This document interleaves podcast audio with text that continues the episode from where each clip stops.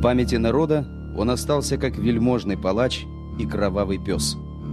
Случались дни, когда от его руки гибло более ста человек. В XVI веке одно только упоминание имени Малюты Скуратова внушало ужас по всей России. Григорий Лукьянович Скуратов-Бельский по прозвищу Малюта прочно вошел в сознание русского народа как воплощение бессердечного тирана и убийцы.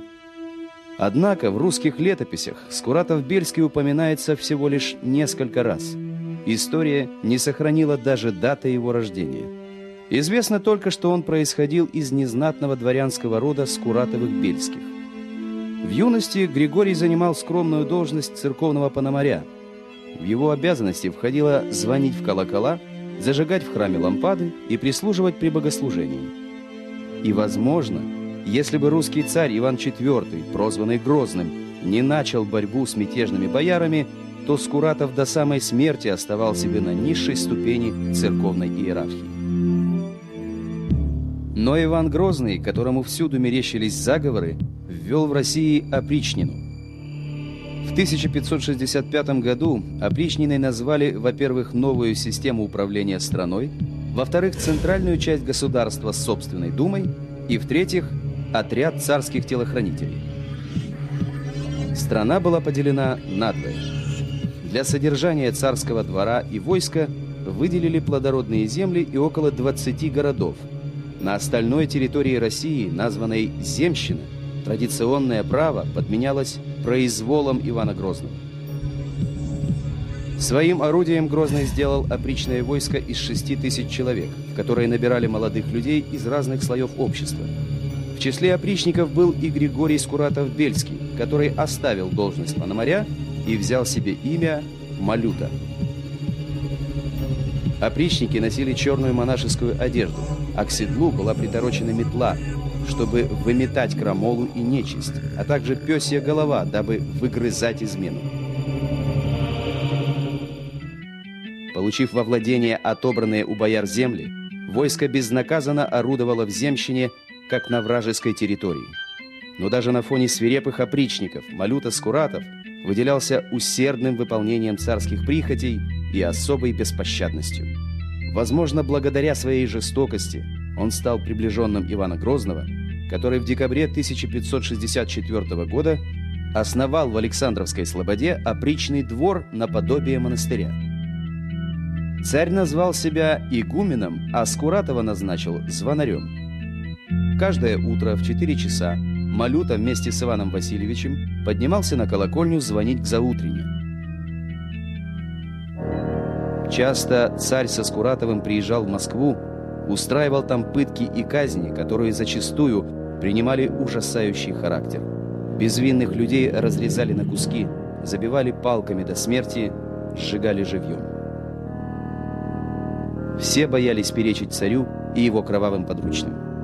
Посмевший выступить против опричнины митрополит Филипп в 1566 году был по приказу царя собственноручно задушен Малютой Скуратовым.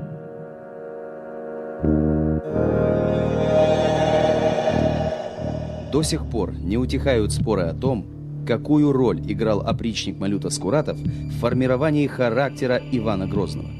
По мнению русского историка Костомарова, любимцы царя, среди которых был и Малюта, расшевеливали дикие страсти Грозного и напевали ему о самодержавном достоинстве. И именно по их наущению царь начал свирепствовать. А Малюта стал царским советником в делах разврата и злодеяний. Вместе с другими опричниками он совершал налеты на дома бояр, воевод и дьяков, отбирая у них жен и дочерей для потехи царя и его приближенных. Но особенно жестокость Малюты Скуратова проявилась в 1570 году во время погромов в Твери, Торжке и Новгороде. Подозревая новгородцев в стремлении перейти к Литве, опричники во главе с Малютой Скуратовым в течение шести недель, как описано в новгородской летописи, иных жгли огнем, других рвали клещами, тащили и бросали тела убитых в Волхов.